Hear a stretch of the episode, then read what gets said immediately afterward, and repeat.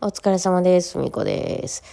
はい、えー、今日は月曜日ってことでね、この土日はちょっと、えー、土曜日の夜も日曜日の夕方もライブがあってですね、まあなんかちょっと働いたなって感じですね。はい。あの、やっぱりバイオリンを持ってライブで、ね、行こうと思うと結構荷物が多かったりして結構動き回るのも疲れたりするんですけどもね。はい。で、昨日は帰ってきてから、さあ、の、久しぶりに今日、今週はよう働いたなっていう感じで、よく動きましたって感じで寝ようと思って、あ、そうしたらボイシーを撮るの忘れていたと思って、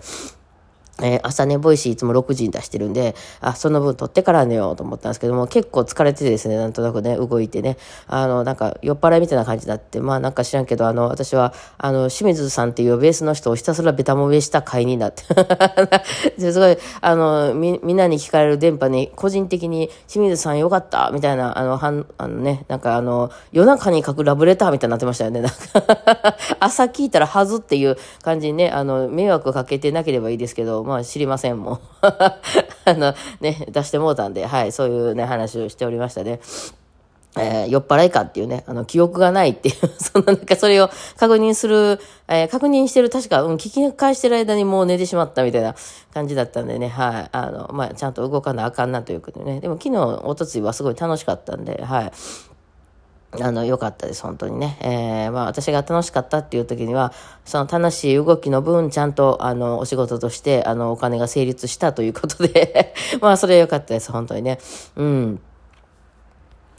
まあ、その昨日もね、ボイシーの、えー、今日の分かの間喋ってるんですけど、そのいわゆる音楽家としていこうと思って、そのように目指して私のようにちっちゃい頃から、まあバイオリンとかやってて、えー、私はあの音楽の方に行きますみたいな、バイオリニストになりますみたいなんで音大とか行って、まあその道を目指してたこの私がですね、あろうことが今おしゃべりでもって生活しているという、この流れで、昨日ね、そのまあ清水さんっていう人があのカメラマンで撮ってくれて、あ、ちょっとあのアイコン変わったでしょ？あの撮ってくださったんでね、あのせっかくだから使おうと思ってね、やっぱプロに撮ってもらうと綺麗に撮ってくれるなと思うわけですけどね。ほいで、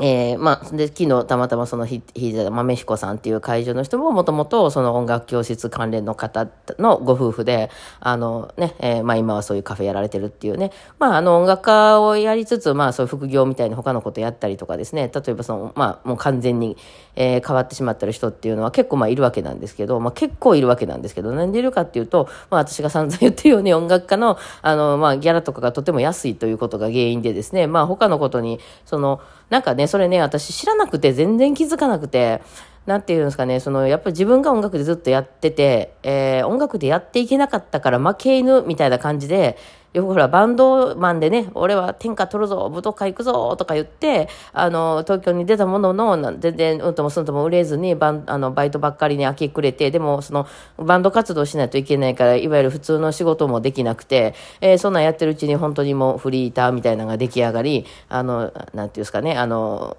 ね、そのままなんか結局もう、東京に敗れて田舎に帰るみたいなさ、あるじゃないですか、そういうパターンが。でね、まあもちろんそういう人多いわけなんですけど、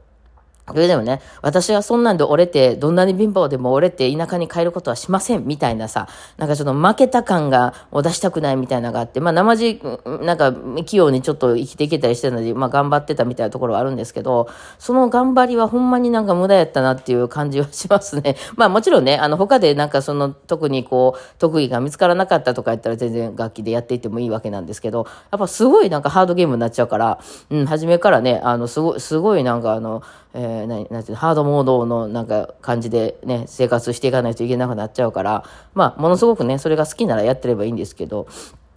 ね、なんかそういうのをこう、紐解いていく人生やなと 思いますね。なんかね、あの、別にまあ、なんか人の、だからあの人の考えてることはわからんっていうふうに思って、だから私なんかも自分がその VV こう、オーケストラとかで弾いてた時、まあ、音大生の時とか、とかいうのは、その、結婚して音楽やめちゃうっていう人が結構いたんですよ。その25とか6とかで。まあ、特に田舎から、あの、大阪の音大に来た子なんていうのはですね、あの、もうお見合いをする、卒業したら、お見合いをすることになってて、お家がね、結構いいお家の方とかが多くてね、えー、まあその花嫁修行的な感じ一応、まあ、今時女の人も大学ぐらい出てた方がいいから大学来たけど、で、まあずっとちっちゃい頃からバイオリンとかやってたからお嬢様でね、来たけど、まああの卒業したら、あの、なって、その、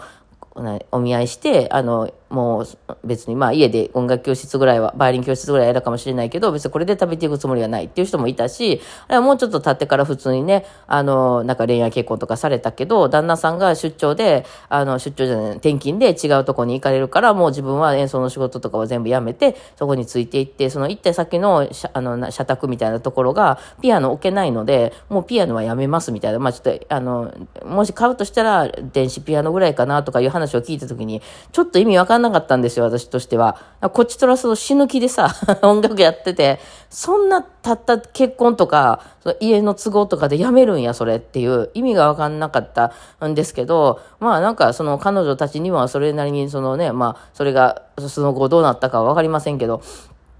一応自分の中でこうしようっていう理由があって、それはそれで正しかったんやなっていうふうに本当に今になって思いますね。なんかね、あの、まあ、ちょっとわからないですけど、今ね、私、あの、この1年ちょっと前ぐらいに大阪市内に引っ越してきてですね、この都会に。えー、まあ、それまでもずっと都会に住んでったことは何度もあるんで、あれなんですけど、この、なんていうんですか、一人で自分のことを考えれるようにね、まあ子供は今いるんですけど、あの、状態ってね、なんかこう、初めてなんですよ。あの、若い時も一人暮らし大阪市内でやってたんですけど、うちはまあそのね、バイオリンや、バイオリンをここまで真剣にやるお家を想像していただきたいんですけど、バイオリンやるってお金もかかるし、その子供がほっといてバイオリンするわけはないんで、その横でバイオリン頑張んなさいって言って、あの先生の宿題はしたの？練習は？今日の練習は？って言ってくれる人が必ず必要になるわけなんですね。えー、そう、そもそもお金がいるもんなんで、その子供がやりたいっつってなんとかなるもんじゃないわけです。で、そうでなくても学校のね、勉強とかあるのに、それをほっといてでも、そのバイオリンに、あの、没頭させるっていうお母さんとかお父さんとかいうのが必要になってくるわけなんですよ。で、うちの場合はそれが母親で、もうそれはもう付きっきり二人三脚で、もう私はな、私は母、母は娘みたいな感じで、ずっと来てたので、それってね、あの、この一年、何年、えー、一年ちょっと前ぐらいにここに引っ越してくるまでずっとと続いていたんですね。あの、まあ、さすがにそう結婚してからとかは、ちょっとは少なくなったけど、でもその、なんていう、その時になんか荷物を持ってきてくれてたりとか、あの、食材を買ってきてくれたりとかは普通だったし、その、なんていうさ、メールとか、まあ、今やったら LINE とかのやりとりとかも普通で、あの、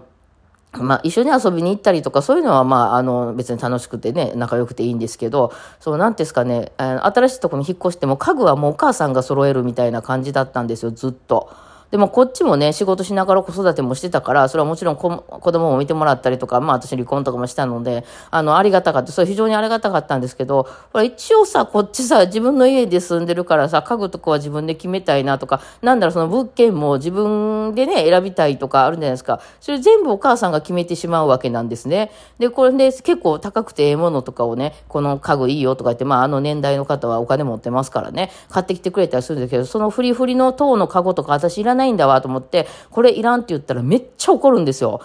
あんたのためを思って買ってきてあげたのに、これ高いねんよって言って、なんかそんな、でも捨てていいとか言ったら、あんたすぐなんで物捨てるとか言って、じゃあもう実家に持ってきて、持ってきなさいとか言って、実家に持ってったりとかしてたわけなんですけど、まあそういう、なんていうんですかね、まあ、まあ仲良すぎ問題みたいなのがあったんですけど、ここね、あの、ここに引っ越してか、まあ大体ここに引っ越すっていう場所も、その引っ越すって決めてからまあ言いましたし、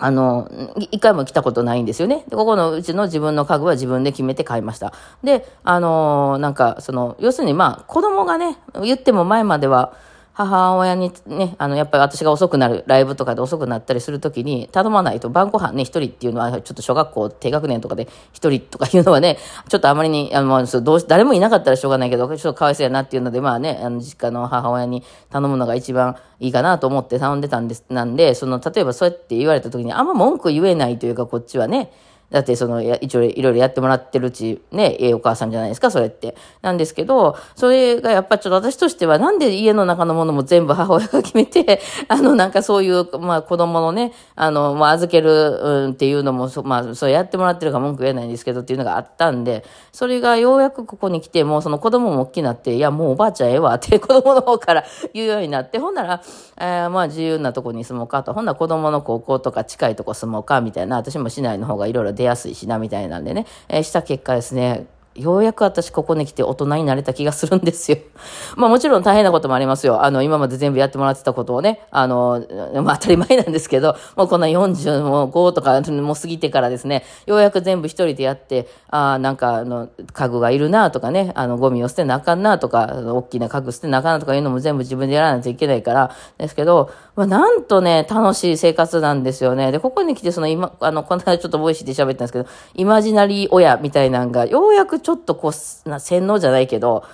これお母さん嫌って言うかもな、みたいなのが外れたんですよね、こう一年ちょっと経って。そうするとですね、バイオリンどうでもええよなってなりましたよね。私の中でなんかね。いやまあ、それしかね、あの、もう私の中では技術的にその視覚的なところとしてはそこしかないので、まあ、あの、今後も役に、あの、あのね、今後もすごいお世話にはなると思いますけど、前はとにかくその、お、なんか、